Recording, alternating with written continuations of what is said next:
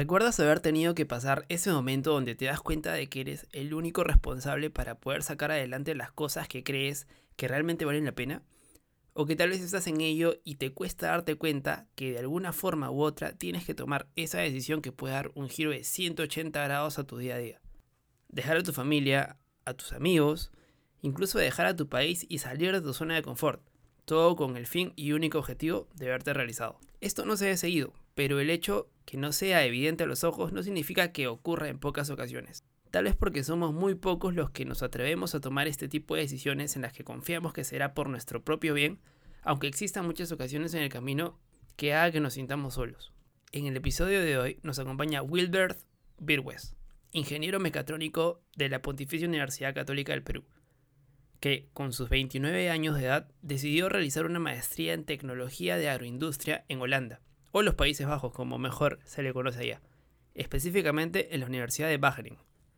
Él nos cuenta su camino como estudiante de mecatrónica, la experiencia dentro y fuera del país durante la universidad, sus primeros pininos en el emprendimiento, en concursos de tecnología y todo lo que conlleva hacer una maestría y comenzar a vivir en un país extranjero pero que quiere hacer lo suyo, por las grandes oportunidades que se les presenta y que aquí en Perú para lo que él quiere especializarse necesitamos más que una inversión, apoyo y recursos.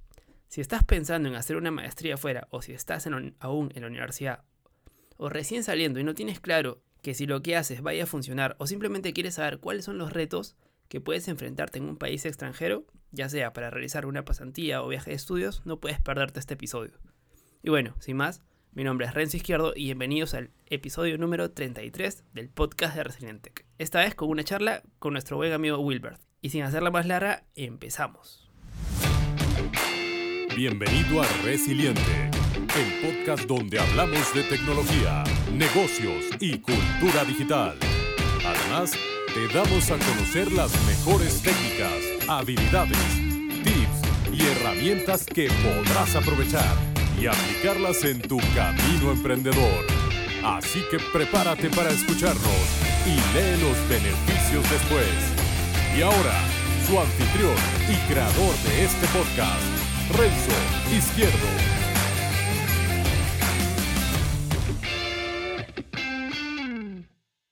Ok, ya estamos grabando. A ver, hable un toque, por favor. ¿Me escuchas bien? Sí, ya, buenazo. ¿Cómo estás, Wilber? ¿Qué tal? ¿En dónde te encuentras en estos momentos? Ah, ¿qué tal? Hola, bueno, me encuentro actualmente en los Países Bajos, en la pequeña ciudad de Wageningen, que está como a hora y media de Ámsterdam. Buenazo. Wilber, este, para los que no te conozcan, es Wilber Birwes. Nos conocemos desde la universidad. Él es ingeniero mecatrónico de profesión. Este, y bueno, como decía, hay muchos que no te conocen. Me, encantaría que por favor te puedas presentar para, para que más o menos sepan qué es lo que haces o a qué te dedicas. Ok, bueno, ah, hola a todos los que escuchan esto. Uh, bueno, como ya dijo Renzo, yo soy ingeniero mecatrónico. Uh, actualmente me encuentro realizando una maestría en ingeniería de biosistemas en Holanda, bueno, en Países Bajos, en Wageningen University and Research que básicamente lo que consiste en la maestría que estudio es eh, la aplicación de la tecnología en, en, el rubro de la producción alimentaria. y estoy, estoy en este país porque en lo que es este ámbito de tecnología aplicada lo que es food production es uno de los más resaltantes a nivel internacional. Justo básicamente donde estoy, la región de Wageningen, se le conoce de forma informal como el, el Food Silicon Valley. Food Silicon Valley, como Bali, algo así. Sí, básicamente, en todo lo que es alimentos y producción y aquí está mucho la vanguardia. Qué chévere. Oye, Wilbert, cuéntame, este, antes de ir por este lado del máster, que es un tema que, vamos a tocar de todas maneras, eh, nos conocemos porque llevamos un curso que era Sistemas Integrados de Producción, creo. Eh, hicimos grupo en ese momento con, con dos compañeros más.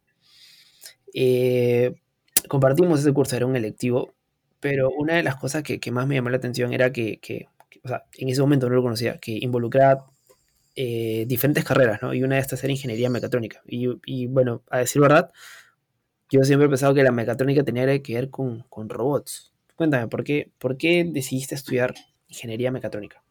Wow, esa es una pregunta en que va a... A ver, tengo 29, va... oh, Dios mío, 22 años atrás. Siete, a, los siete. a los 7 años, que justo era un, básicamente un niño que estaba un día viendo televisión y, y de casualidad, cambiando canales, acabé viendo el canal 7, lo único que transmite cultura en el país que casi nadie lo ve. Ah, y justo vi una competencia de robots japoneses. Y me quedé viendo, y eran chicos de básicamente secundaria, que tenían que, pues 15 años, 6 años haciendo robots. Y para una ¿En competencia, Medabot? no, no era, no era competencia de robots que se agarran y se destrozan mutuamente, ¿no? Era, era una competencia como que, era como hacer un circuito eh, y ganar puntos y que tener mayores puntos posibles en un tiempo determinado. Pero, o sea, ver lo que hacían los chicos, porque eran, eran estudiantes de secundaria, no, no era gente que ya tenía un bachillerato, estaba en la maestría. Obviamente tenía todo un equipo atrás, pero ver eso a mí me llamó mucho la atención. Y desde ese momento me llamó mucho el tema de la tecnología, en especial la robótica. Ya después de un tiempo acabé en mecatrónica después. Claro. Y siempre te quedó el bichito ahí hasta que decidiste postular por, por mecatrónica. O, o cómo, Mm, cómo fue eso durante la adolescencia hasta tomar la decisión. Bueno, mm, desde que era pequeño comenzó mucha tecnología. Yo llevé un curso en, la Universidad Católica también de robótica para escolares y me gustó bastante.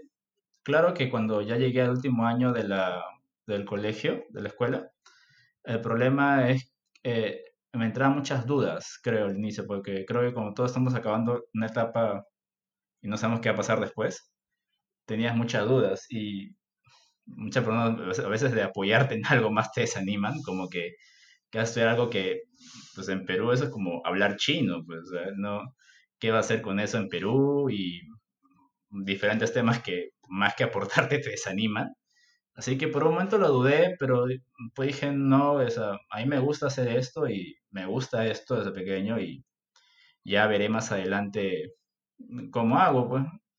Y también por eso, también por eso postulé a Católica, porque era una universidad que tenía como que muchos convenios afuera y consideraba de que eso me podría ayudar más adelante para quizás ver temas fuera de, porque no veía mecatrónica en en su momento. Oye, y algo que puedo rescatar lo que me dices, de que igual siempre te, te quedaste en esto, porque pensabas que todo lo que tenía que ver la universidad también. Entonces, eh, por el lado de, tu familia, siempre estuvieron ahí como para decirte, si esto te gusta, adelante. Ah, sí, eso es algo que debo rescatar mucho, el apoyo familiar en el sentido de que si quieres hacer algo, bueno, está muy bien. Bueno, Está muy bien también porque familia es un poco tradicional en el sentido de que si estudias uh, negocios está bien, si estudias ingeniería está bien, derecho está bien, medicina estaría bien, pero si hubiera hecho quizás fotografía me hubieran dicho no, probablemente. Así que creo que justo mis gustos empalmaron de los, de los que ellos sí apoyaban, ¿no? Ah, buenazo. Hizo un match. Hizo un match. Sí, Bueno, un match por, suer- por suerte. está bien. Y cuéntame un poco que, cómo, cómo fue tu experiencia en la universidad.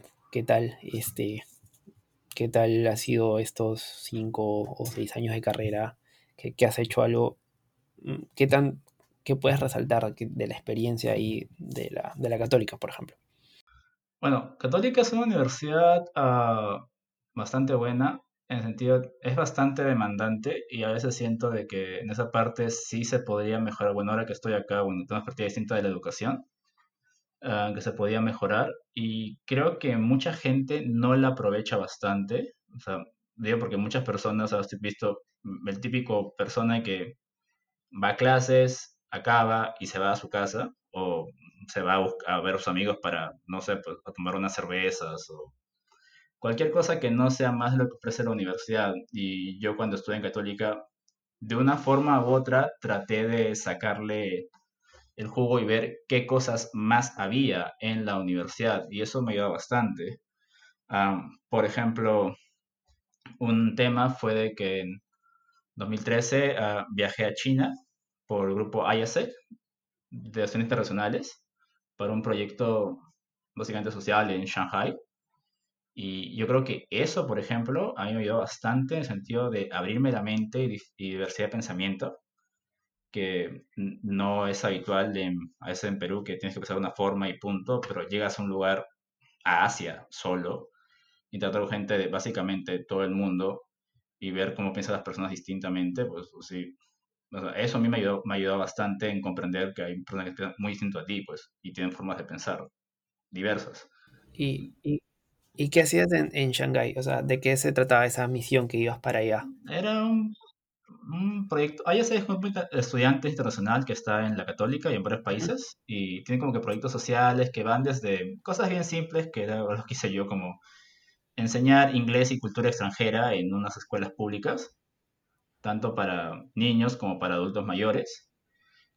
Y también tiene proyectos sociales bien fuertes, que uno me acuerdo claramente que era trabajar en un campo de refugiados en Hungría, que ya creo que para eso sí ya tienes que estar en otro nivel de madurez mental emocional porque vas a ver cosas bien fuertes.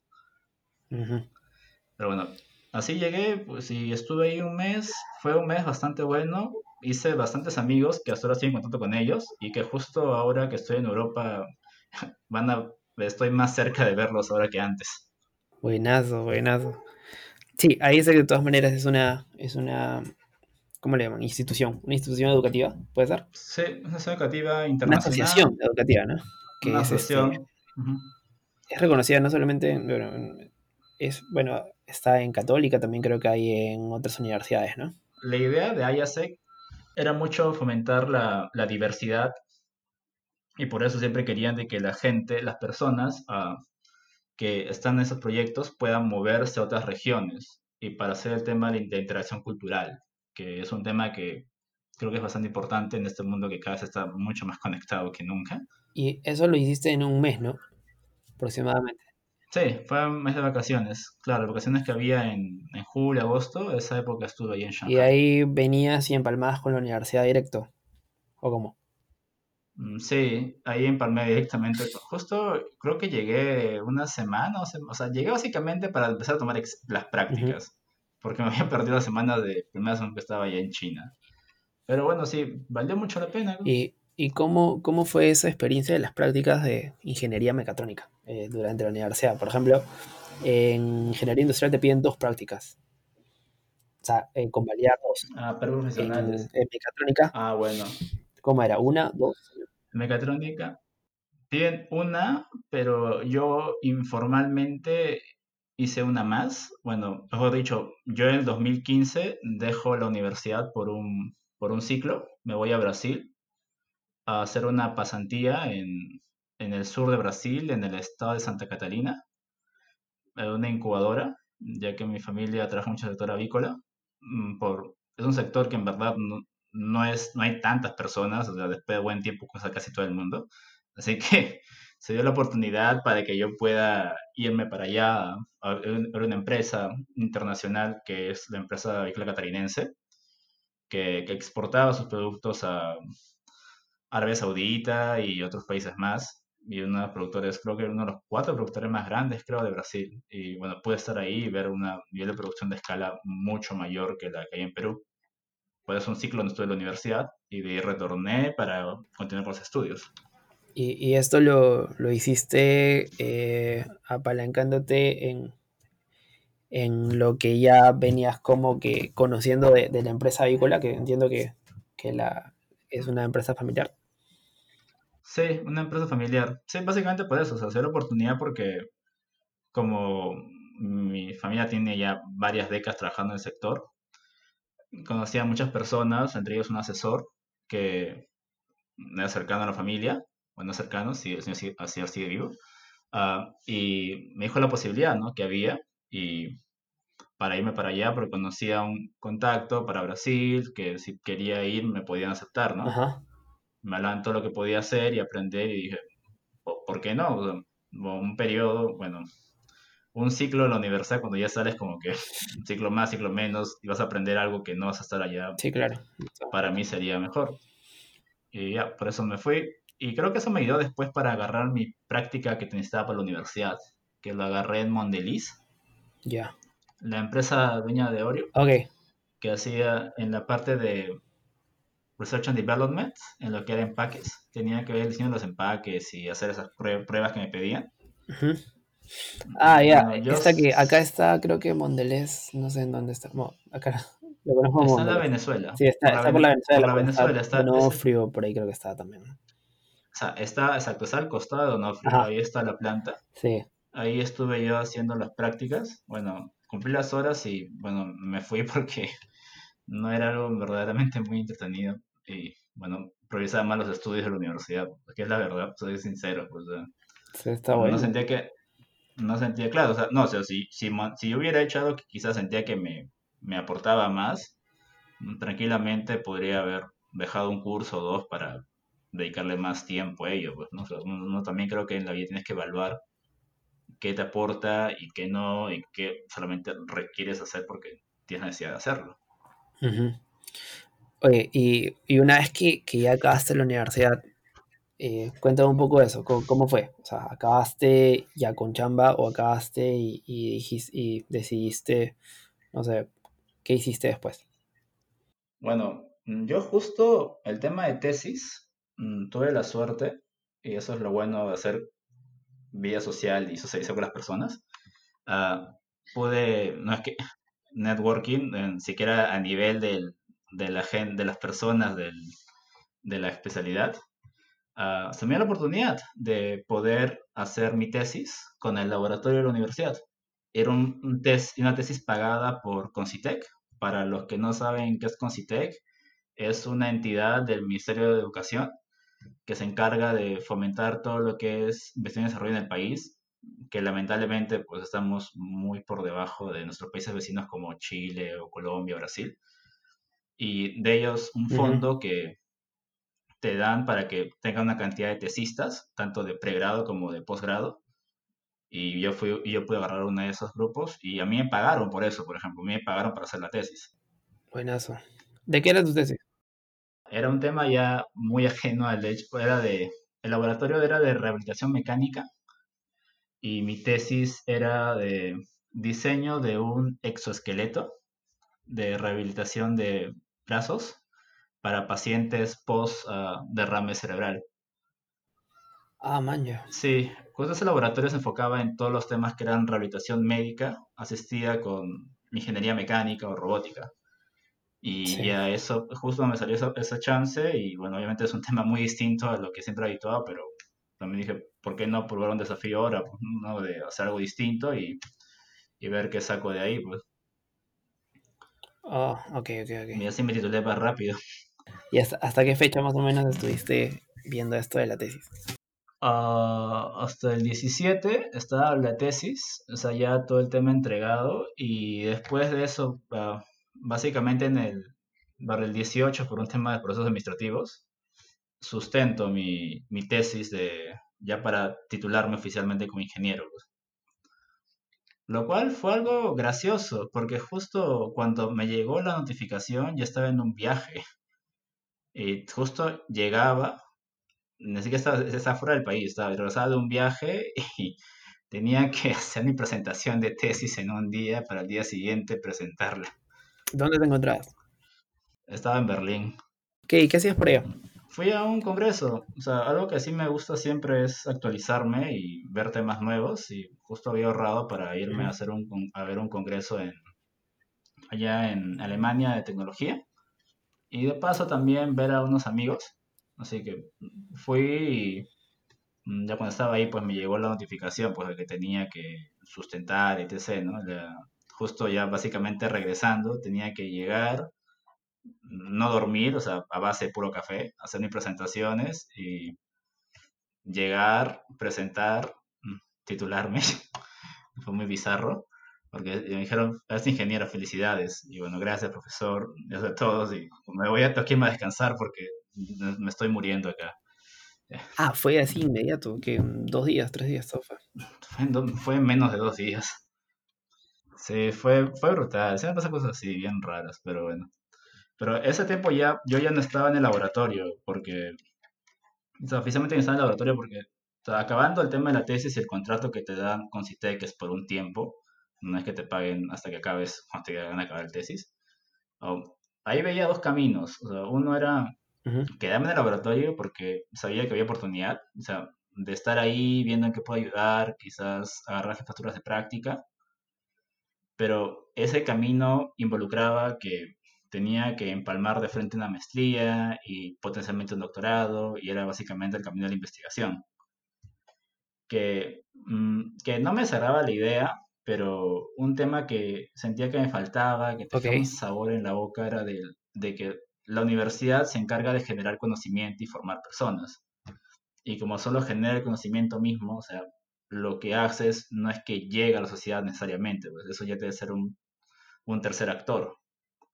Y eso, pues a mí, de investigar tanto, esforzarme tanto en desarrollar algo nuevo, y que al final se pueda quedar en, el, en la publicación académica del artículo, pues no era algo que me gustaba mucho, además que, bueno, en Perú también la investigación no es tan bien pagada que digamos. Así que básicamente, acabando eso, pues ya un día que estaba conversando con mis papás, me preguntaban qué iba a hacer y bueno, en ese momento pues ya estaba pensando pues buscar un trabajo aparte.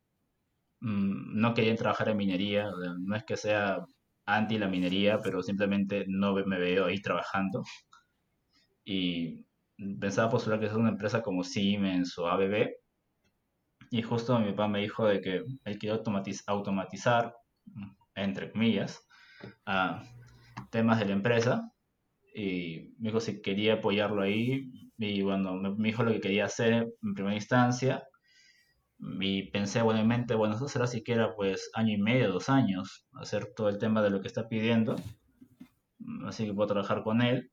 Y después ya veré qué hago más, ¿no? Porque también no, no me veía estar ahí toda mi vida en la familiar, pues, en ese momento. Y ya, comencé a trabajar con ellos, viendo lo que era gestión de un proyecto de implementación, haciendo toda la evaluación técnica.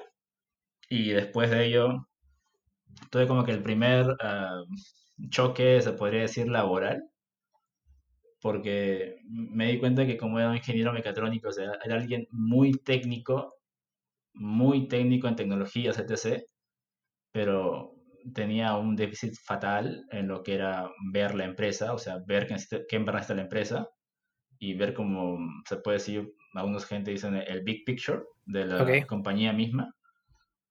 Y ya, porque el proyecto final se puede llevar, porque había necesidades que no involucraban solamente hacer eso en este momento. Y durante ese tiempo, pues me puse a estudiar más, pero ya no temas de ingeniería netamente, sino puse a estudiar temas de gestión de proyectos, gestión de negocios y empecé a entender un poco más y iba, me he ido a charlas, conferencias, seminarios de avicultura para también entender cómo es el mercado en sí, tanto en el sector, tanto en Perú, he estado también en Brasil, en seminarios y también en Estados Unidos. Y así, básicamente, siendo evaluando compras tecnológicas como maquinarias y etc. que pedían, análisis de procesos, y mientras hacía eso, como no era algo que pues me llame tanto hacerlo, también con unos compañeros uh, formamos una pequeña una startup para competencias. Nuestro concepto era una máquina automatiza una máquina clasificadora de arándanos automatizada con visión por computadora. Éramos cuatro ingenieros que hemos hecho ese concepto de idea y con eso participamos en Startup Perú, en el reto Bio, que también se produce, y también en los premios Everest de la UTEC. ¿Y qué hacía esa máquina? La idea era que reciba los arándanos en un compartimiento y de ahí se vayan clasificando acorde a los tamaños. Y después con una cámara uh, puede ver el arándano y clasificarlo si está bien o mal, usando, usando un algoritmo de Machine Learning para evaluar si está en buen estado o no está en buen estado, y si no está en buen estado, pues se descartaba, y en la línea de producción solamente había que arándanos que eran parte del, de lo requerido por la empresa, ¿no? ¿Y, ¿Y, en qué quedó eso? Ah, bueno, eso, la idea estaba buena, faltaba desarrollar más la, la tecnología, y eso que faltaba una inversión más. Y de ahí, pues, otro tema que vi después, el tema de formación de equipos en emprendimientos y en este tipo de cosas, es muy importante que estemos que el, el, grupo en sí esté alineado en lo que quiere hacer, pues, ¿no? Como dos de mis, de mis integrantes eran, pues, gente de la universidad que ya eran, trabajaban en la docencia. Como la tecnología, hacer tecnología les interesaba, pero no era tanto el tema de la, quizás de hacer la empresa en sí, pues, ¿no? Porque ellos no, no le compete tanto, pues, a alguien que está más dedicado a la parte académica. Y al final se redujo el tiempo. El que era, bueno, el CEO, mi compañero que fue el que más que nada propuso la idea, yo estuve ahí viendo el modelo de negocio y el señor también. Um, encontré trabajo, que le hayan, un trabajo interesante, que le hayan llamado justo por todo lo que hemos hecho de startups. Una empresa que veía temas con, con Big Data lo llamó. Ok. Y eso también le gustó mucho, se dedicó a ello y después uh, fue aceptado para estudiar en Europa y ahora está estudiando en Alemania.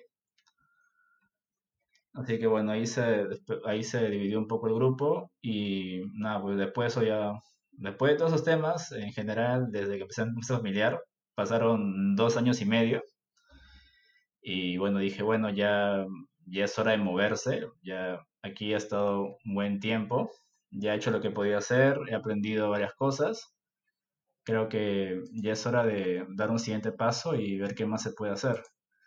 Ah, en esa primera instancia, que eso básicamente lo, lo decidí por noviembre del 2019,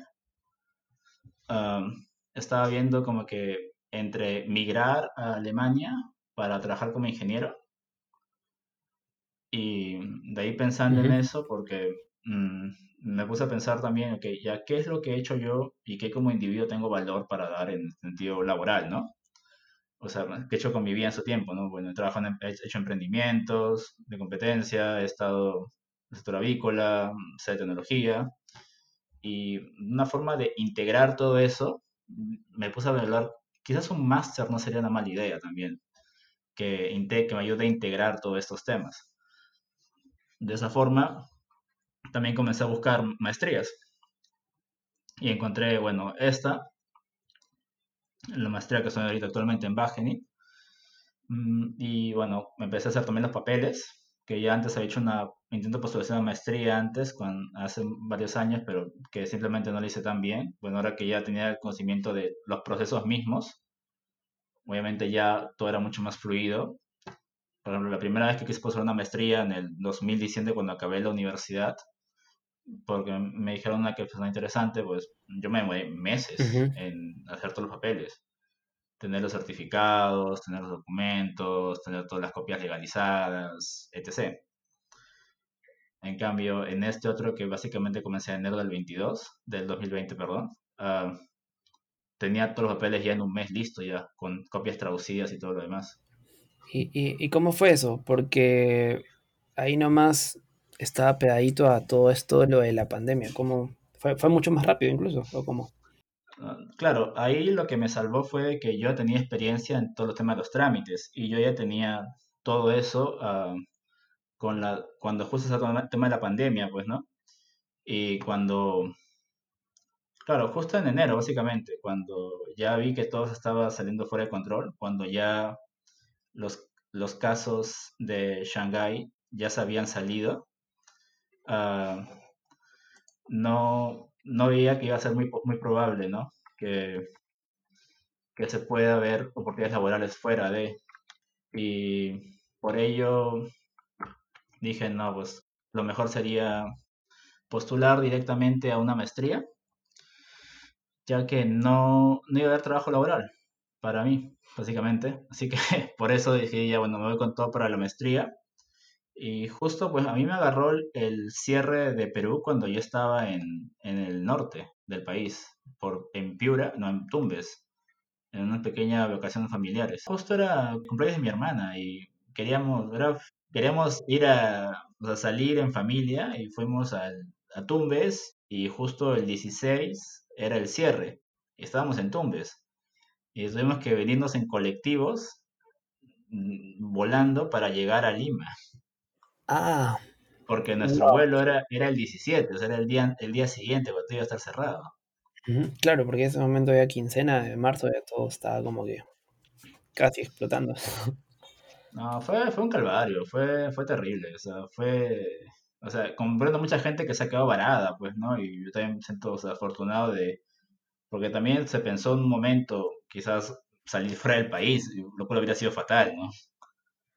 ¿En toda tu familia quería salir del país? O sea, para lo de la, para este viaje que hicimos a, a Tumbes fue como que algo que salió al final, pero con anticipación antes querían irse antes a otro país, quizás a Ecuador o a Colombia, porque hay paquetes familiares también, ¿no? Sí, claro. Pero hacer eso hubiera sido peor, pues, porque nos íbamos que ya se ha quedado varados que en Bogotá y, y que hubiéramos hecho en Bogotá varados. Pues, o sea, hubiera sido terrible. Ya, ¿Te bueno, pasó algo, te pasó algo parecido con, con lo de con lo que dices de la titulación? Que al toque nomás te viniste y chapaste tus cosas. mm, sí, o sea, eso me pasa a mí muchas veces. No sé por qué, pero bueno, ah, de ahí pues mandé mis papeles y todo y me aceptaron.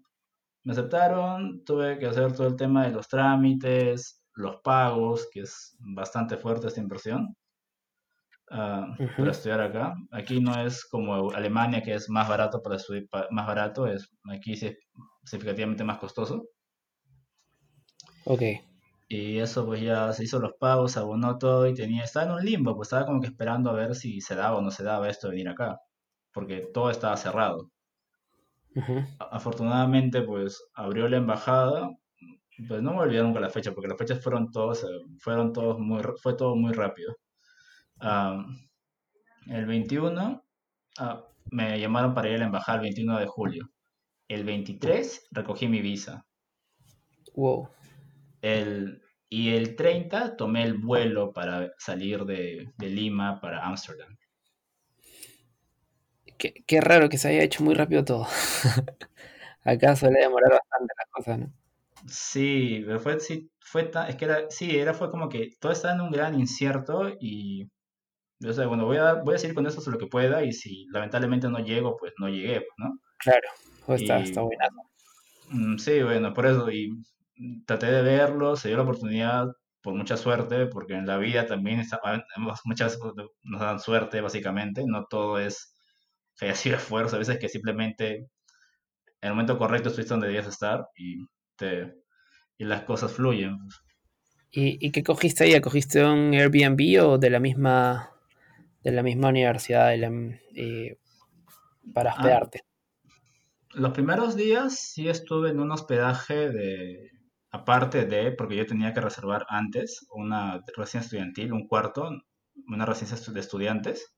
Ujú. Ah, pero ya estuve ahí en otro lugar esperando porque llegué con mucha anticipación porque ni bien salían vuelos humanitarios, quería tomar el primero que pudiera porque no había garantía después de que se cierren todo eso, eso después, lo cual pasó porque hubo un tema de un traslado de antes, que porque yo salí de la base militar peruana, la base número 8 que es al costado de Jorge Chávez, mm, y iba a ser un, Un vuelo un humanitario. sí, un vuelo humanitario básicamente, que es, fue todo un calvario.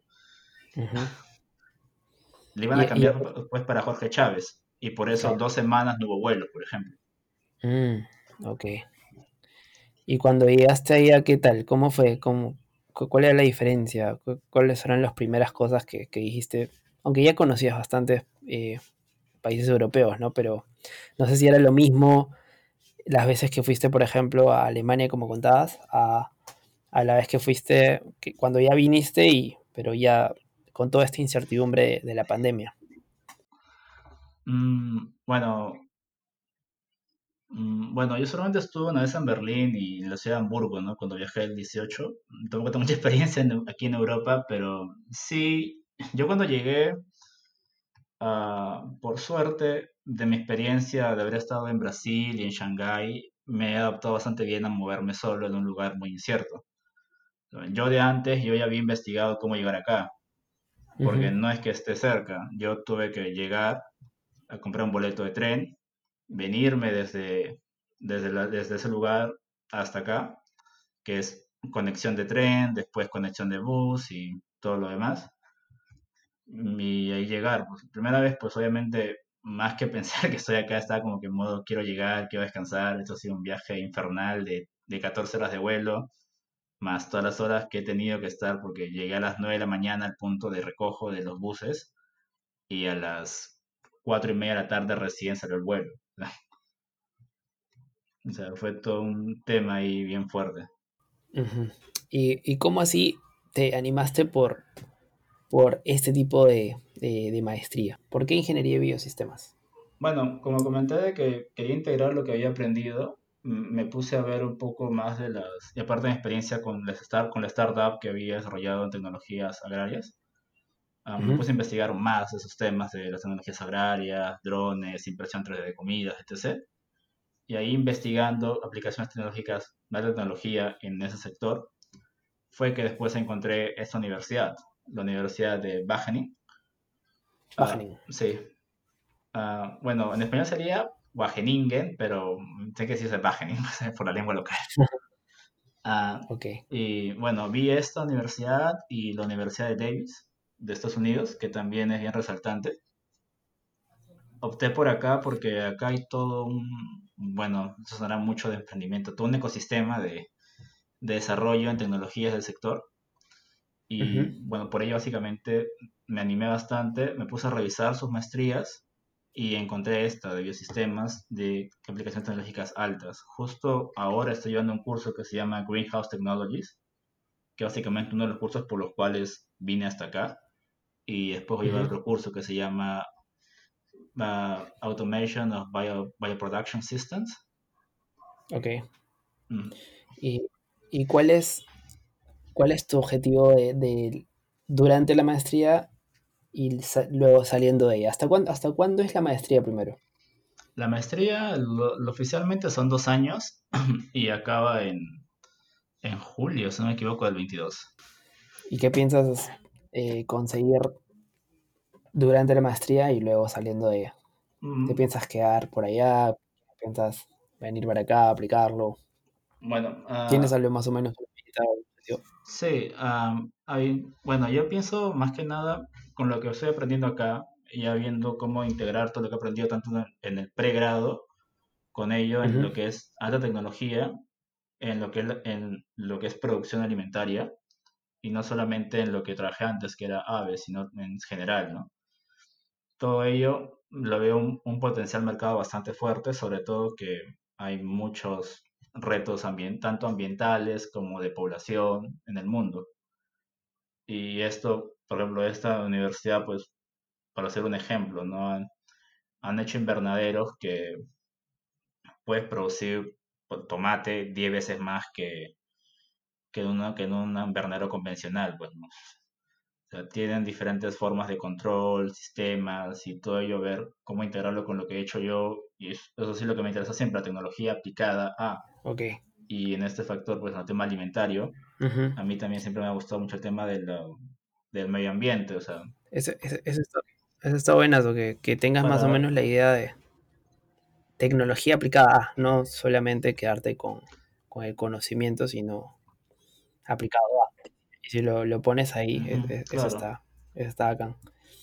Cuéntame un poco de ahí, cómo, cómo es la, la forma, la educación, no sé, los modales, los hábitos, eh, el día a día.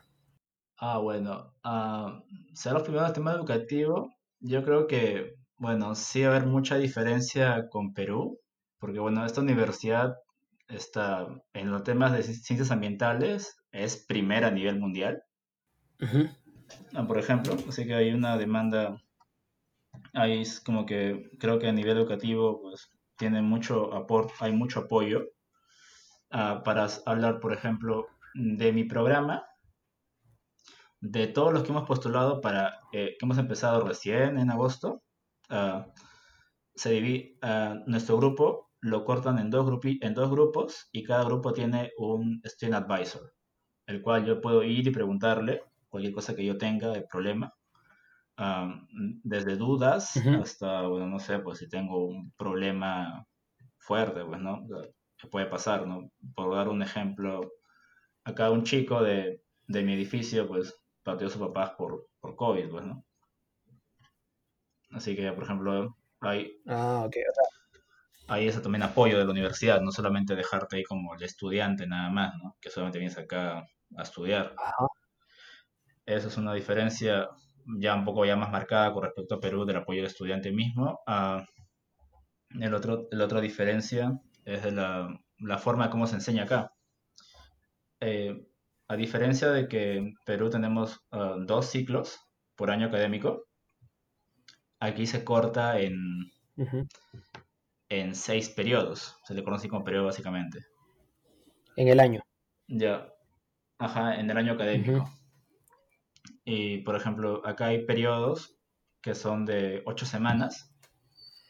Y esas ocho semanas solo llevo dos cursos, uno en la mañana y otro en la tarde. Y en otros, y otros, que, otros periodos hay que solamente es un curso, como está en Google en este momento, que son solamente por cuatro semanas, que, llevo, que me dedico todo el día a ese curso, nada más. Y la forma de la educación, no sé, o sea, este, de cómo es que los profesores, supongo que todo es en inglés o, o todo es en, Sí, en inglés. ¿Cómo es que todo es la en inglés. forma, o sea, cuál es el enfoque que ellos ponen en cada uno de los cursos o es bien, bien parecido a la de acá? Supongo que no. ¿Cómo es que lo llevan allá? O los trabajos, los mismos trabajos, los mismos este, asignaciones que les dejan. Lo que se llama, lo que se llama en, en la universidad, en la católica, la tarea académica. ¿Cómo, cómo es allá? Es, Dios, es, es bien distinto. Eso sí creo que fue lo, lo- como que el punto más marcado que he visto, porque el tema del, de los horarios pues se puede hacer en Perú, pues, ¿no? Que, porque al final de cuentas llevas, llevas igual 10 cursos en, una, en un año, pues, solo que está, está ordenado de otra forma. Pero el tema de las clases, ahí sí hay una gran diferencia porque tenemos lo que son lecturas de temas teóricos, nada más, pero de ahí lo demás pues será pues una clase de tres horas, es hora y media de lectura y después es actividades prácticas dentro de los, de los mismos estudiantes. Claro. Que, por ejemplo, formamos equipos para realizar ejemplo, desde trabajos para que hay que entregar, como también proyectos. Y los profesores están ahí viendo qué, qué avanzamos, qué hacemos, están ahí siempre para preguntar, ¿no? Ujú. Dentro, porque eso está dentro de las horas cátedra. Y, por ejemplo, acá es muy habitual que todo esté organizado, en el sentido de que van a un ejemplo de un proyecto. Tienen entregables tales fechas, tienen que subirlo a tal hora. Aquí tienen las rúbricas, como qué le pedimos a usted que haga por cada tema. Dando un ejemplo también de, del estado del arte que tenía que investigar, ah, nos pedían ya, mínimo usted tiene que publicar, que, que te- mostrar, usar seis patentes en su investigación, de las cuales dos patentes tienen que ser tecnologías diferentes a lo que es la producción aquí de la agricultura, de ganadería, ¿no? Ah, ok. O sea, es bien puntual y te dice exactamente, o sea, qué esperamos de ti. Para mí, que es un mínimo que para que puedas pasar y lo demás, pues ya me estás viendo tú hasta cuándo puedes poner más después, ¿no? Claro. Eh, Eso no hay en Perú, pues. Eso en Perú, un trabajo académico, estás como que viendo la que vas a hacer tú, pues, ¿no? Sí, sí, sí. O sea, eso es... es- eh, claro, es como que te dejan ya, ve lo que me presentas, dame los objetivos, dame tres puntos y tu conclusión, ¿no? Ahora sí. te- sí, y aparte de eso, claro, y aparte de eso, aquí- hay mucho desarrollo del pensamiento crítico. Porque algo que también me sorprendió a mí es de que, bueno, subimos, subimos el report, el primer avance, ya. Ok, ahora el grupo 1 va a leer el reporte del grupo 2 y, el, y viceversa, y de ahí cada quien va a evaluar al otro grupo, ¿no? Ah, buenazo. Está bien. Y tenemos que hacer así interacción entre nosotros, como que nosotros leemos, desde, no sé, pues falta mejorar el idioma, con la redacción está adecua- adecuada, como que se pierde en el punto, la idea no está bien desarrollada, o aquí cosas que puedes mejorar, y ahí interactuar entre nosotros mismos, lo cual también te ayuda para, o sea, también ver cómo estás avanzando, ver si entonces quizás has hecho algo que en verdad es muy pobre y, y es otro grupo que ha hecho algo bastante avanzado, pues, ¿no? Quizás ves que también están como que similares, pero con diferentes perspectivas del mismo trabajo hecho, pues, ¿no? Y ahí empieza el debate, asumo. Todo- Es como que, oye, ustedes no han hecho esto. O, ah, sí, pero hicimos esto y Mm. ustedes no han hecho esto. no sé. Mm, No, no, no es tanto un debate, es como que primero nos dan, o sea, cada, cada grupo evalúa, Ujú. evaluamos, ponemos una nota y de ahí como que ya hablamos y decimos qué cosas han hecho y por qué les hemos puesto tanto puntaje, pues, ¿no? No es como que empiece un, no, si fuera un debate, pues sería la de nunca acabar, Ah, o sea, ahí sí, no, no creo que si fuera un Ah, debate o- para o, mucha ¿por qué no gente desearía de que le pongan un puntaje bajo, ¿no? Claro, claro, está bien. Muchas escuelas de negocio aquí eh, o maestrías es como que te dicen una vez que acabes, eh, no sé, un un centro, un exam, ¿no? Una vez que acabes, eh, tienes estas certificaciones, vas a poder trabajar en cualquier lugar de Perú, en las grandes, o en cualquier banco, no sé. O, o aceptamos a directores, gerentes, o, nuestro- nuestra planilla está con gente de tal, tal, tal. ¿Qué es lo que, lo que la maestría allá en donde te encuentras eh, prioriza? ¿O qué es lo que, lo que te dice de que vas a vas a, no sé si lograr, pero sí vas a eh, al menos tener esto, esto de aquí como respaldo para, para lo que quieres hacer afuera, que es lo que, lo que esta maestría o, o esta escuela de negocio o la universidad que ofrece una maestría eh, grita, entre comillas, ¿no? Diciendo, aparte de que sé que es una de las mejores que, como dijiste, que era el Silicon Food o algo así, el Valley Food o algo así, que dijiste. Silicon No, Bell sí, Food, Silicon Bell Foods, algo así más o menos lo que he escuchado cuando hice reportajes de acá. que es lo que más o menos este, se enfocan. Mm, mm, mm. Bueno, para empezar acá hay mucho, las carreras son muy, son muy abiertas, o sea, bastante abiertas, en el sentido de que de todos los cursos que hay, yo tengo solamente tres cursos obligatorios, Ujú, lo cual en es- eh, aquí es bastante, porque por lo general la gente solo tiene mucho dos cursos nada más, y lo demás mm, tú lo armas. Am, hay mucha libertad en esa parte, y por ejemplo, aquí en esta maestría te puedes especializar en lo que es tecnolo- agrotecnologías, agrotecnología. Farm Technologies, que es lo que, que es lo que estoy viendo yo un poco más. También en informática, en temas de como Big Data, Machine Learning, Deep Learning. Ujú. También logística y otros temas más como geología, que hay temas con sensores y satélites que están acá también. Y en fin, tiene bastante variedad para, para elegir. ¿Qué es lo que te, la universidad te ofrece después? Bueno, por ejemplo, yo solamente tengo clases el primer año académico. O sea, básicamente tengo créditos. Acabando el año académico, el primer año académico, tengo que tomar, ah, hacer la tesis en seis, en seis meses. Y después de eso, tengo que hacer una pasantía, que hay todo un tema de bolsa de trabajo de acá y tampoco me en cuenta aparte, ¿no? Para hacer una pasantía. Y lo que mucho pasa también es que después de la pasantía, por lo general, te puedes quedar después, ¿no? Te ofrecen la oportunidad. Después es un buen trabajo, obviamente, si no, pues no. Pero si te puedes quedar pues trabajando ahí en lo que tengas que hacer, ¿no? Y hay empresas, por ejemplo, acá que hacen diseño de invernaderos, he visto otra que hace robótica aplicada a lo que es la agricultura misma, con un tema, un concepto bastante innovador para Perú. Y ah, básicamente eso es lo que te ofrece la universidad. Hay bastante oferta laboral, o sea, me, com- me comentaron de que antes de la pandemia, obviamente, pues aquí las ofertas laborales, como decían, sobraban. Bueno, verá cómo pasa después por toda la crisis actual que hay, pero ah, sí, laboralmente hay muchas ofertas y oportunidades acá. Es lo bueno, y como es un- una universidad de la Unión Europea, pues es bien fácil que puedas ac- de acá trabajar quizás en Italia, España, Francia, Alemania. Eh, es uno de, de tus objetivos quedarte por allá viendo esos temas, trabajando ya. Mm, O, sí, o sea, a priori mi idea es quedarme porque también eso hablé con mi familia de que voy, si regreso a Perú de frente, voy a ser igual como en el, como tipo el pregrado, ¿no? Alguien que sabía mucho de un tema que lamentablemente pues no se puede aplicar como desearía en el país, pues. Claro. Y yo por eso dije, "Mm, inicio, pues yo prefiero quedarme en Perú no que quedarme acá para desarrollarme como profesional, porque después si quiero regresar a Perú, que ya lo veré después ya en- entre más años, poder ya gestionar todo lo que tendría que hacer, porque hay que ser sinceros, en Perú pues hay muchas necesidades y muchas carencias. Si quieres hacer algo como meterte de lleno a tecnología, alta tecnología aplicada, lo que es producción alimenticia, vas a estar tú solo, pues. Sí.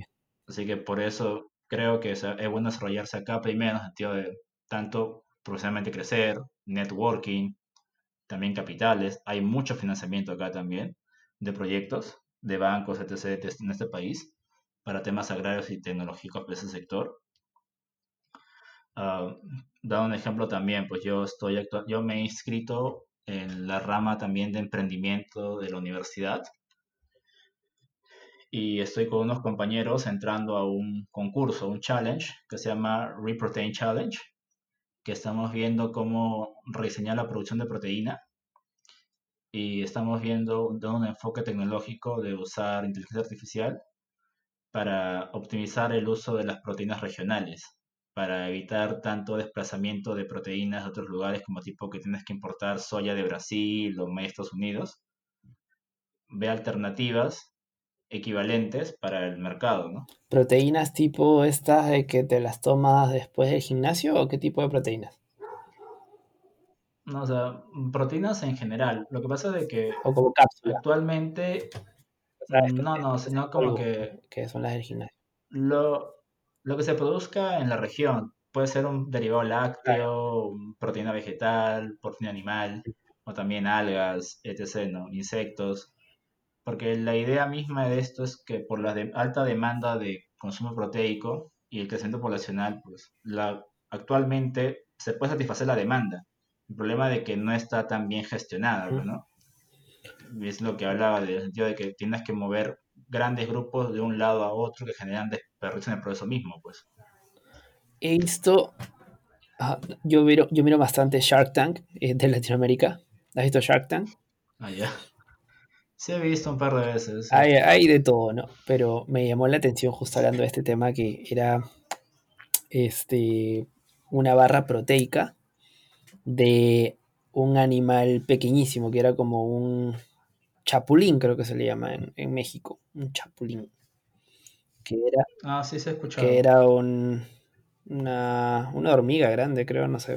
Este, y que es como un escarabajo. sí. Era, era una barra proteica esta de, de, este animal que y era como que tenía no sé cuántas, dos o tres veces o cinco veces más que una barra normal de proteína eh, procesada, ¿no? E, es por ahí más o menos eh, que tiene que ver con lo que, lo que ves, o sea, podría verse ahí, porque, bueno, eh, entiendo que lo tuyo es más, tecnología, que es más este, agricultura, más agroindustria, ¿no? Claro, o sea, se ve como un ejemplo si tuvieras ese insecto, por ejemplo, aquí a nivel regional y ves que puedes aprovechar la proteína que tiene ese animal para procesarla y eso servir como proteína base para lo que tengas que hacer después, como barras energéticas, suplementos alimenticios, etc. ¿no? Más o menos por ahí se queda el tema. Para un ejemplo acá, por ejemplo, una empresa ha desarrollado acá un helado proteico, o sea, un helado con alto contenido de proteína. Ok. ¿Y por qué lo ha hecho? Su público objetivo es, son los adultos mayores, pues, porque ya es bajo en azúcar. No, muchos... Es un helado, es un helado alto en proteínas que ellos lo, van comiendo y así consumen proteínas de una forma más digerible. Mm, maña. ¿Y, ¿Y eso está como, como prueba o eso ya, ya está en todos lados? No, ya lo están vendiendo. Ah, maña. Y ahorita están desarrollando un modelo, pero a base de quieren hacer otro modelo también, pero a base solamente plantas, porque también hay gente que, bueno, interesa la lactosa porque usan bastante leche. Ok. Más o menos por ahí están los temas que estoy viendo y más, por eso más que nada me quiero quedar acá porque ha habido muchas posibilidades de desarrollo en diferentes campos de la tecnología que hay en esta zona. O sea, claro, tal cual como dices, ¿no? Hay bastante, hay bastante oferta y poca demanda. Mm, sí, o sea, mi idea es quedarme acá y hacerme como, profesional para ya más adelante poder regresar a Perú y formar ya algo que sé que en primera instancia, si lo hago ahora, pues voy a estar igual que antes, ¿no? O sea, yo solo viendo qué hacer, pues. Oye, ¿y, hay este, eres el único latino allá? ¿O también hay, hay otras personas de, mi, parte de Sudamérica, Latinoamérica? En mi programa hay un mexicano que justo llegó conmigo también, que es mi, es mi compa, es mi compa de ah, buenazo. Pero sí, también hay, peruanos acá también, ¿ah? También acá hay peruanos. ¿En la, ¿En la escuela o en...? En la universidad. en la universidad. en la universidad también hay peruanos. Por ejemplo, con el que estoy hablando ahorita de ese proyecto es uno es un peruano que ya acabó su, su maestría. Y estaba viendo ese tema y me comentó la idea que quería hacer y pareció buena, porque también como hablé con ellos, independientemente de si salgo no esto, también, ¿cómo se llama? El tema de participar y empezar a ver también qué es lo que requiere el mercado acá, necesidades locales, ya es bastante. Aparte que como es una competencia, también tienes visibilidad para conocer empresas y otras cosas más. Ah, está bien. Como te comenté, mi amigo, que él era el que hablaba, hablaba en, los, en los startups que participaban en Perú, y él fue que lo contactaron después para, para una empresa. También esas posibilidades no me las quiero cerrar porque quiero aprovechar también lo que pueda haber acá. Ah, buenazo. ¿Y, y, y cómo te movilizas hasta allá? Es, o sea, ¿cómo es la vida allá? ¿Es, es pesada? O sea, todo se duerme temprano. ¿Qué, ¿Qué es lo que cambia? Bastante ahora último, sobre todo con lo de la pandemia. Mm, Bueno, ahorita estamos en un cierre mm, total en Holanda por los casos, pero es que es raro, porque es cierre total, pero los restaurantes están abiertos solamente para llevar o delivery. Todo lo que es necesario está cerrado. Puedes salir a comprar, no hay toque de queda. Mm, Es un cierre, no hay multas tampoco, estás afuera en la calle sin argumento. Ujú. O sea, es un cierre total, pero no tan fuerte como en Perú, por lo cual es bastante llevadero. Claro que hay restricciones como gen- gente que pueda ver en tu casa o gente que puede estar en la calle, pero también como no hay un, no hay una multa o algo que te impida, pues mucha gente a veces no lo cumple, pues. Sí. eh, pero igual allá es como, como ¿y, y cómo estudia ella entre la... Entiendo que estás llevando la maestría desde eh, online, ¿no? Por ahora. Y con tu día a día, no sé, o sea, te reúnes también igual con, con la gente de la universidad para, para tomar los cursos o, o, o estás totalmente ahí solo. habitualmente, bueno, yo vivo en un corredor universitario, o sea, un edificio de 16 pisos. En cada piso hay tres corredores y yo vivo en un corredor con otras personas. Ah, por lo general, pues el día a día es que todo estoy acá en la computadora hablando por Teams. Tengo muchas reuniones con Teams con ellos a cada rato, ah, coordinando, hablando, etc. Por lo general, veo, veo- recién veo a mi amigo el, fin de semana, porque el demás día está bien ajetreado. En el día, pues cuando estaba abierto el gimnasio, iba al gimnasio a entrenar porque me ayudaba a, bajar mi estrés. Ah, un tema muy bueno de acá es que la vida aquí es mucho más calmada y relajada comparado con Lima, que es bien caótica. Pues mi ciudad es bien pequeña, es una ciudad de 36 mil personas nada más. Ah, ya. 36. O sea, yo me muevo en bicicleta. Yo me muevo en bicicleta y estoy en una zona rural, o sea, hay, bastantes áreas verdes que también te ayuda a relajarte bastante con todo este tema del, del estrés del- de los estudios, pues, ¿no? Qué genial. Sí, deben ahí en- Sí. andar todos en bicicleta, ¿no? Asumo. Es que es la, es que las ciudades están diseñadas para que te muevas en bicicleta. O sea, no es como, no es como en Lima que todo, hecho, todo es hecho para los carros, más bien acá está más bien hecho para las bicicletas. Es una forma más rápida de moverte entre, en la misma ciudad y es bien práctico. Si no tienes bicicleta, pues te demoras mucho más caminando, o sea, todo te queda mucho más lejos, pero en bicicleta, yo voy al centro de aquí, donde vivo, al centro de la ciudad, llego en 10 minutos en bicicleta. Y eso te, pues, te ayuda bastante también a estar más activo. Ok. Claro que entre ciudades la gente por lo general toma el tren. Qué buena, ¿no? O sea, ves ahí un montón, o sea, hay- si hay tráfico, hay tráfico de bicicletas entonces. Mm, Sí, sí, sí. O sea, si hay tráfico, es más tráfico de bicicletas. Claro, en la hora punta siempre va a haber una mayor cantidad de carros, ¿no? En todos lados del mundo. Pero donde hay más ajetro, pues es, es de bicicleta. Pues es, es barbárico cuando vas a las ciudades más grandes como Utrecht o Ámsterdam, donde hay bicicletas por todos lados que van en carriles y van como unas balas. Pues, no, no- porque ellos saben que están en su de- en derecho de moverse por la ciclovía y avanzan a todo. Pues, ¿no? si, alguien, se mete ahí, por tocar la campana, que se mueva, ¿no? Oye, vayamos por el tema de la tecnología y el emprendimiento, que aquí está bastante tocado. Eh, hemos hablado, si bien esto acá eh, con respecto a lo que ya te estás metiendo en un tipo de competencias, ¿Qué tan, qué tan allá está el tema del emprendimiento? Si ya me contaste un poquito, este, más lo ven como, como un desarrollo de, de la aeroindustria, que es lo que me decías, ¿no? Mm, claro, lo que pasa es que acá, bueno, esta universidad es una universidad enfocada en ciencias naturales, básicamente. O sea, todo lo que aquí gira en torno al, al medio ambiente, también temas económicos y sociales. Ah, por ello, todo lo que es aquí de startups tiene ese enfoque, que es un enfoque más de, de, la- de lo que es alimentos, conservaciones y Y los etc. bancos son los que hay, hay bastante financiamiento, me dijiste, de bancos. hay bastante apoyo de los bancos, de que, por ejemplo, acá hay un banco que se llama Rabobank, que es un banco que se en- enfoca básicamente, le dicen el banco de los granjeros, acá. Y es, es el banco que financia un montón de proyectos de agricultura. Ha abierto sede en Perú también para financiar proyectos de, de, agro- de agroexportaciones también, por ejemplo. Ujú, O sea, eso es lo que también decía, de que hay mucho, hay mucho entorno favorable para desarrollarte ese sector, pues, ¿no? te entiendo. Oye, ¿y qué es lo, lo que más extrañas de Perú fuera de la familia y la comida? Mm, claro, o sea, de hecho, ¿qué te va a decir la familia, la comida? Bueno, la comida, bueno, me preparo también, ¿no? Com- logré comprar ají, ají amarillo molido, pues también. de eso, ¿qué es lo que, lo que se extraña acá? Sí, Mm, bueno, quizá puede extrañar ah, el tema de la... Bueno, aparte del clima, porque aquí el clima es bien frío, o sea, estoy ahorita a menos un grado. Wow, sí,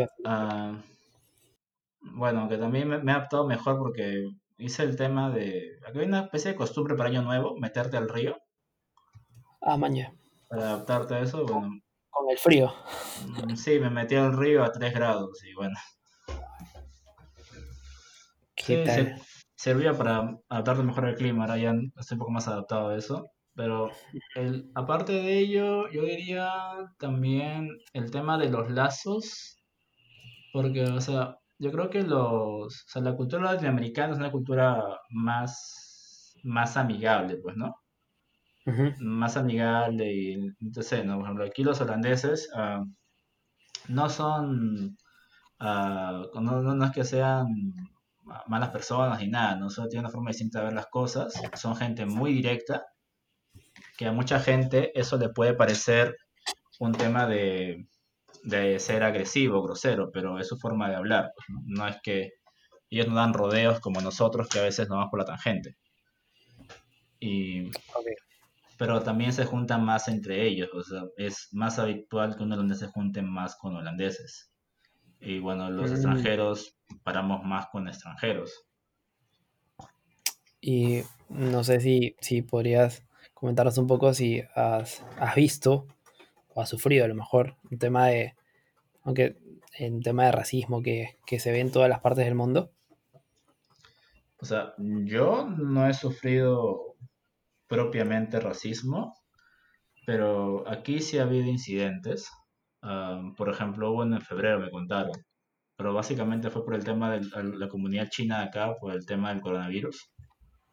Ok, Y eso sí ha habido. Ah, también hay bastantes comentarios desatinados, no muy bien argumentados quizás de la gente de acá. ah, por diferentes temas, pero yo también creo que es un tema quizás de simplemente no, no conocer, pero ah, no, no es, de los no es, preconceptos que se tienen. ajá, es como, no, por ejemplo, un compañero hablaba de que, por ejemplo, si la policía llega y dice que ha pasado algo, lo primero que se le viene en la cabeza, polacos o, tu- o turcos. O sea, yo cuando escuché pensé que era broma, pero me dijeron de que sí, o sea, hay esos aún conceptos, pues, no erra- errados. Y también creo que sí había otros temas más, pero o sea, no los he sentido yo en sí tanto, pero de, de hecho están, pues, con las comunidades africanas seguro ha habido incidentes, también con las comunidades asiáticas de hecho incidentes, de los latinos pues no, no somos muchos, bueno, sí hay comunidad latina acá, pero no, lo- no conozco muchos de ellos por tema del coronavirus, que estamos bastante distanciados.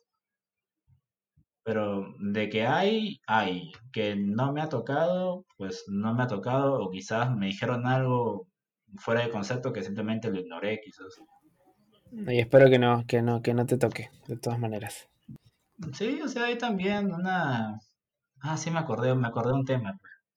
Una compañera que fuimos a Leiden, a una ciudad, con unas amigas.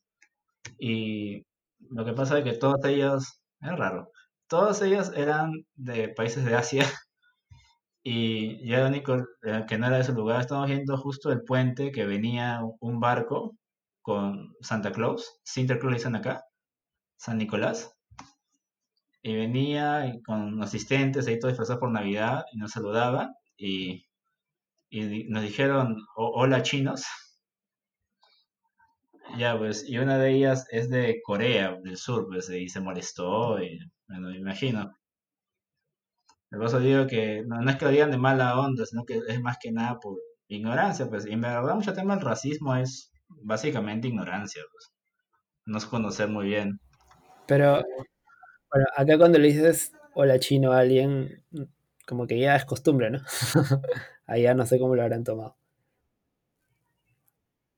Aunque sea tan ahí dice, oye, no soy chino, soy japonés. Mm, o sí, algo así también. Y bueno, supongo que bueno, ese fue un tema que vi, que claro, pues también estaba un poco molesta después de todo ese tema, bueno, ese le pasó después. Nah, sí, Sí, cada- es- esas son cosas que, que, que no, que no diferencia eh, tanto a los países, ¿no? Por más que sean unos más desarrollados que otros.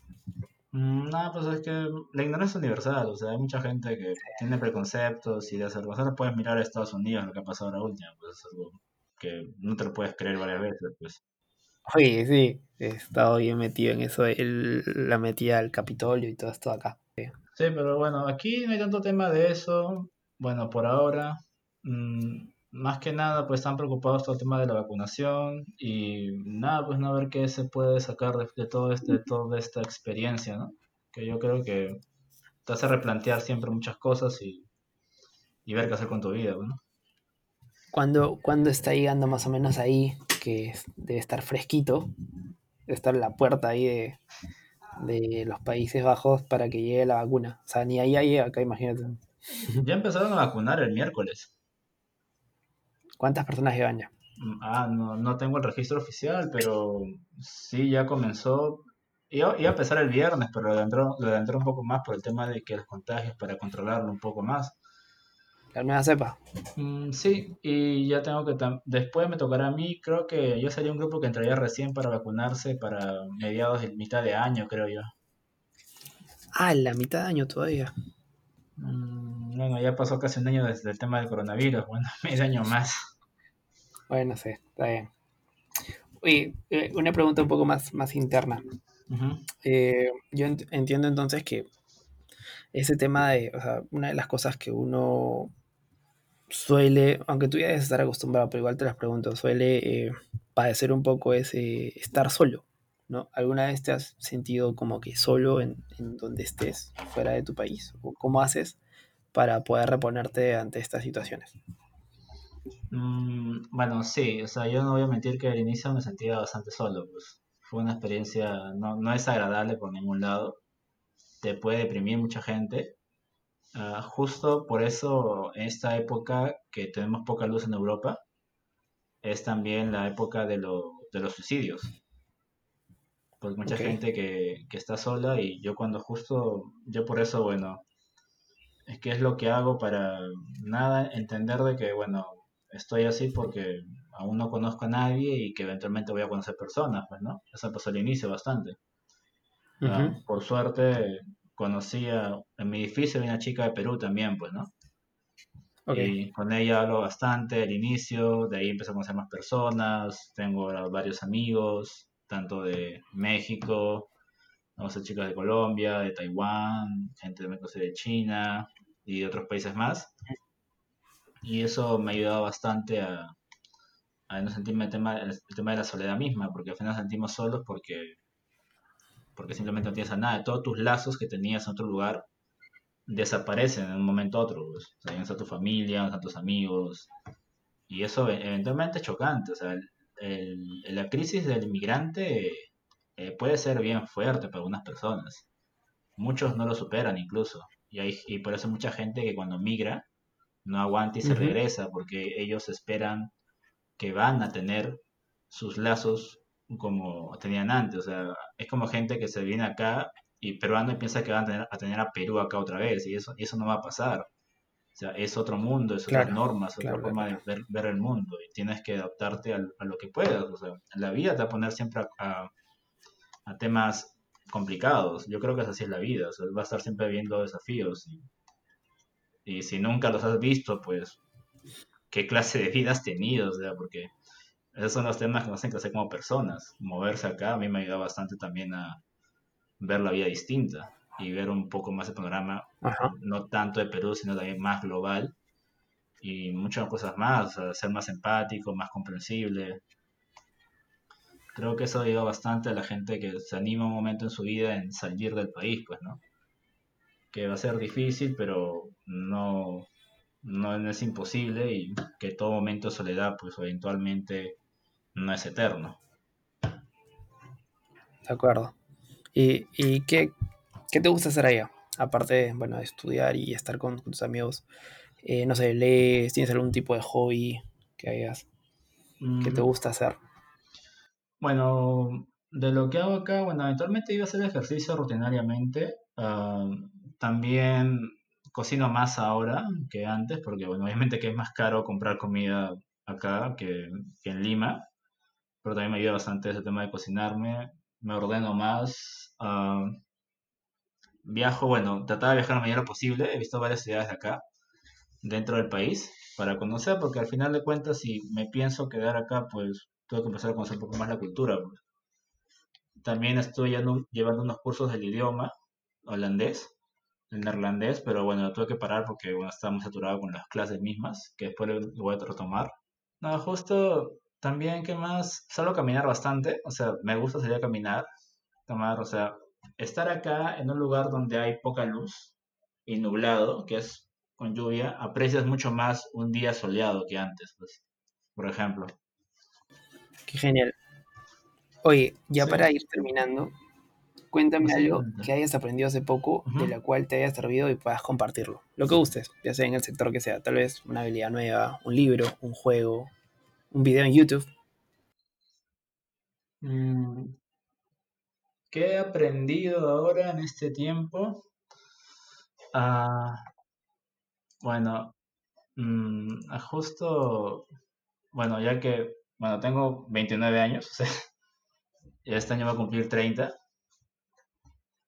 y algo que he aprendido bastante es que el tiempo avanza y va a seguir avanzando, y por ello es importante, o sea, trazarnos metas y tener objetivos y, nada, aceptar que todo inevitablemente va a contar su flujo, pues. Creo que eso me ayuda bastante a estar en una, una paz mental conmigo mismo, porque yo también he leído bastante de que hay mucha gente que cuando llega a mi edad o llega a los 30 tiene una crisis por lo que ha hecho, por lo que no ha hecho, por lo que hubiera querido hacer y etc. Pues, ¿no? Por eso, pues, también me vine acá y dije, pues, el tiempo va a pasar, el tiempo va a continuar y ahora que lo acepto acá, es como que estoy acá, tengo que disfrutar los momentos, pequeños momentos que tengo acá en mi vida, ya sea tomar un café y seguir con mis objetivos de vida, ¿no? Y seguir en ese rumbo porque si me quedo simplemente a, martirizarme por lo que me pasa, pues no me va a servir mucho, pues todo va a continuar. Justo hay un, pedazo de un poemario de Borges que me gusta por eso, ah, que es el tiempo. El tiempo es la sustancia de la que estoy hecho. El tiempo es un río que me arrebata, pero yo soy el río. Es un tigre que me destroza, pero yo soy el tigre. Es un fuego que me consume, pero yo soy el fuego. El mundo, desgraciadamente, es real y yo, desgraciadamente, soy Borges. Así que bueno. Buena esa. Sí, o sea, todo sigue, hay que aceptar lo que viene, apreciar los pocos momentos y seguir para adelante con lo que uno quiere hacer con su vida y darle sentido a la vida misma, que creo que es importante también. Lo que puedo notar es, es eso, es que estás bien firme sobre la tierra. O sea, que sabes dónde estás parado y, y que no tienes miedo. Mm, sí, o sea, bueno, mm, de hecho tengo inseguridades como todo ser humano, pero también es el tema, pues, o, dejamos que nuestros miedos nos, nos paren, o analizamos y entendemos nuestros miedos, pues, ¿no? De hecho, venirse acá, pues, y dejar la empresa familiar, la familia, etc., pues, es un, es un gran salto de fe, pues, no estoy yéndome acá de lo que en Lima puede tener, una vida mucho más tranquila, simple, venirme acá que estoy como que un nada y un ser otra vez. Pero eventualmente ah, yo sé que esto lo voy a poder superar y que si no hago esto después probablemente me arrepienta de, mayor. La típica que pasa a persona mayor, ¿no? Que llegas a cierta edad y dices, hubiera hecho tal, ¿no? Y creo que no sería, o sea, yo de por sí no quiero llegar a, adulto mayor y decir, ah, hubiera hecho tal cosa. Lo, veo bastante como que pudiste haberte quedado acá y, y no sé, seguir con, lo, con la empresa familiar, agarrar un buen puesto con, dentro de la familia, escalarlo tal vez, pero no es lo que, lo que te falta, ¿no? Quedas vacío por dentro muchas veces, pues.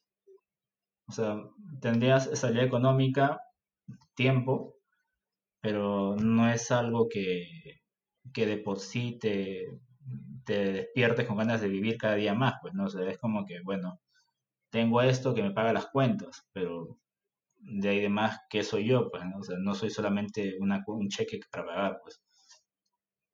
Creo que son cosas que uno tiene que avanzar. Y justo ese momento de soledad que hablaste son los momentos donde más uno se tiene que preguntar esas cosas, ¿no?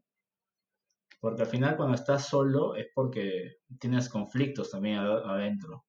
O sea, si no puedes disfrutar tu soledad misma, si no la disfrutas, es porque también tienes algo adentro que tienes que hablar contigo mismo. Pues, y esos momentos son momentos para hacerlo. Me quedo con eso último. Está bien, Wilber. Oye, muchas gracias por aceptar esta invitación. En serio, te deseo lo mejor de los éxitos y ¿cuándo vienes? O, todavía, o ya acá no te quedas dando vuelves nunca. Ah, no, no, de hecho quiero regresar a Perú. No, sí, o sea, si, si todo va bien, pero complicado con una mutación, quizás puede estar una semana o algo así bien rápido en julio, porque tengo que pasar la tesis pronto.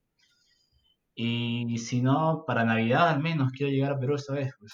Buenazo, te deseo lo mejor en serio y espero que, nada, nos encontremos a tu regreso y vamos por unas chelas o algo, pues. Sí, cualquier cosa me avisas, o si quieres hablar otra vez por acá también, no hay problema. Soy un libro abierto de muchas cosas. Uy, fresco, de verdad, o sea, frescazo, en serio. Contrario, sigamos en contacto. Te mando un fuerte abrazo, amigo. Igualmente, un fuerte abrazo a distancia, Renzo. Hechos en todo. Sigue adelante con tu, sigue adelante con lo que estás haciendo, man. Bien, este era Wilbert Birwes. No olvides seguirlo en Instagram, lo encuentran como Wilbert Birwes todo junto y con Z al final. Me gustó mucho conversar con un buen amigo que no sabía hace tiempo de él. Muy buena onda. Felicito mucho a Wilbert, sobre todo por tener esta mentalidad, esta idea de no dejarse estar o no dejarse conformar en ningún momento. Como habíamos conversado, tranquilamente podía haber asumido junto con su padre poder dirigir la empresa que tiene. Podría haber aprendido a la par que trabajaba con un par de cursos de proyectos, eh, de gestión de proyectos, de liderazgo, etcétera, que de por sí ya venía aprendiendo y así poder aportar un poco más en la empresa de su papá. Pero pasó todo lo contrario, si bien tenía la idea de que la agroindustria era un tema que le traía, sabía que para poder pensar en hacer un giro a esto tenía que apalancarse de la tecnología y en lugar de quedarse solo con la idea, decidió tomar acción y aprovechar la oportunidad que tenía y enrumbarse donde podía aprenderlo. No sé si voy a regresar a aplicarlo. Sería genial, de verdad. Aportaría bastante a, la economía nuestra. No creo que muchos en este rubro tampoco puedan hacerlo. Y sería un gran reto para Wilbert. Espero que lo haga. Pero lo que me quiero quedar es que desde su posición no fue conformista. Sabía que si se quedaba no podría aportar como si como él quisiera y como repito, aprovechó la oportunidad que se le presentó y fue con todo. Entonces, ¿qué me quiero ayudar con esto? De que si es que tienes una oportunidad para poder hacer un cambio que pueda mejorar tus propias vidas, háganlo. Tomen ese curso o ese taller que están pensando. Formen ese hábito que crean que les va a servir. Toma este viaje que no, dejas de, no te deja concentrar, o al menos planifíquenlo con las medidas del caso, por supuesto, con todo esto del COVID. Pero actúen, no se queden en el limbo. No se queden en el qué hubiera sido así. Atrévanse. Tenemos bastante, bastantes cosas por hacer. que simplemente tenemos que dar un primer paso a la vez. Con esto despedimos el episodio. Te mando un fuerte abrazo, Wilbert, y a tu regreso, de todas maneras, nos juntamos. Espero que haya sido de el episodio. Yo la pasé muy bien, aprendí mucho también, y de hecho que si lo escuchaste hasta aquí, pudiste hacerlo igual. Muchas gracias y vamos con todo. Y con esto llegamos a lo último del episodio de hoy. Muchas gracias si te quedaste hasta aquí. No olvides de seguirnos en Spotify y si nos estás escuchando desde Apple Podcast, regálame 5 estrellas y una breve reseña que me ayudará y mucho para que pueda llegar a más personas. Y no te olvides también de pasar por la web de resilientech.com, donde encontrarás las notas de este episodio. Y también podrás escucharlo desde ahí y ver mis artículos relacionados en emprendimiento, negocios y tecnología. Suscríbete a mi lista de correos para que no pierdas las actualizaciones de lo que acabo de mencionar. Y nada, gracias una vez más y no olvides de aprender a ser feliz con lo que tienes mientras consigues todo lo que quieres. Nos vemos en el siguiente episodio. Chau chau. Gracias por escuchar el podcast de Resiliente. Visítanos en nuestras redes y también la web a www.resiliente.com. Te esperamos.